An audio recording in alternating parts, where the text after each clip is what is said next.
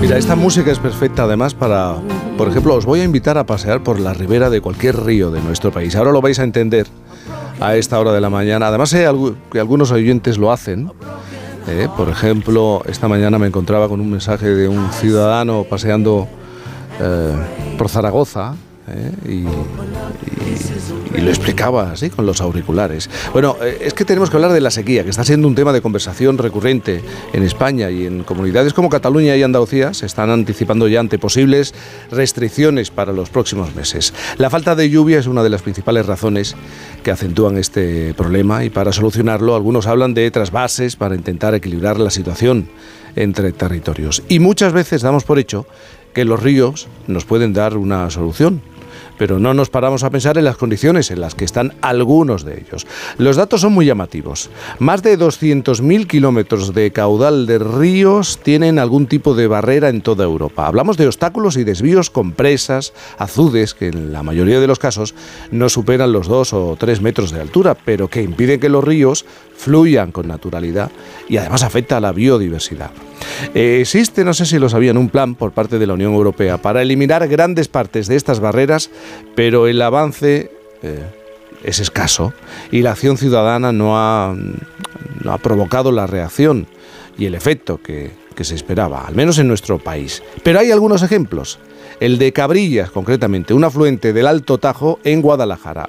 Un trabajo que ha llevado a cabo la Asociación Ríos con Vida.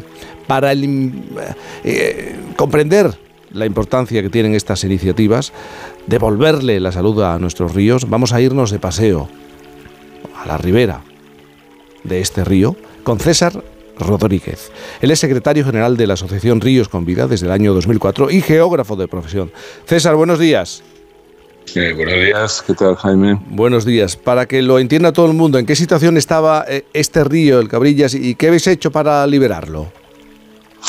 Bueno, el Cabrillas es un río de montaña en, un estado bastante bueno, pero claro, aún los ríos que están en un, aparente buen estado pues tienen algunos problemas. ¿no? Este era el caso del Cabrillas, tenía un, par de, obstáculos, de barreras, como decimos, eh, que impiden, como, como comentabas, pues el flujo natural de, agua, de los sedimentos, los nutrientes, pero también de, la fauna, ¿no? Y la, flora también, ¿no?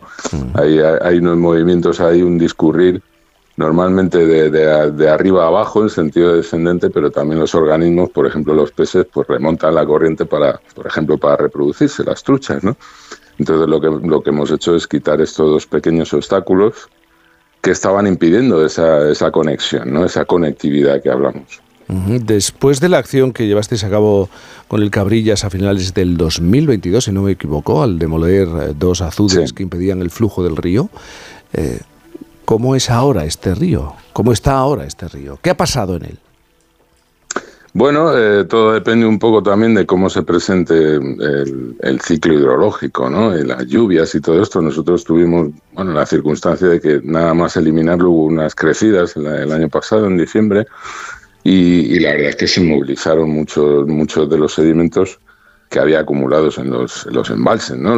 las barreras, entre otras cosas, lo que hacen es capturar y retener pues, los sedimentos, las gravas, por ejemplo, que son parte de la vida del río y donde se reproducen y, viven muchos organismos, ¿no? donde ponen, por ejemplo, los huevos, las truchas, donde hacen sus nidos. ¿no? Entonces, eh, lo que ha pasado es que bueno, pues toda esa, todo ese material ha empezado a circular aguas abajo. ¿no? y, a crear depósitos y a crear zonas, zonas nichos para, para la vida, ¿no? Y luego lo que también, bueno, pues está por comprobar es eh, hasta qué punto pues eh, pueden especies que había por abajo pues subir hacia arriba y traspasar esas zonas que ahora están abiertas y antes estaban obstaculizadas por estas barreras, ¿no? Pero fíjate, estamos hablando de obstáculos, no, no son de gran altura o de gran dimensión, dos, tres metros. En el caso de nuestro país, ¿cuántos kilómetros de río están, eh, perdón, están obstaculizados? Bueno, en, España la verdad es que hemos sido un país donde por el por las circunstancias de nuestras cuencas, por nuestro clima, por nuestro el estrés hídrico, hemos construido muchísimas infraestructuras hidráulicas en nuestros ríos, ¿no?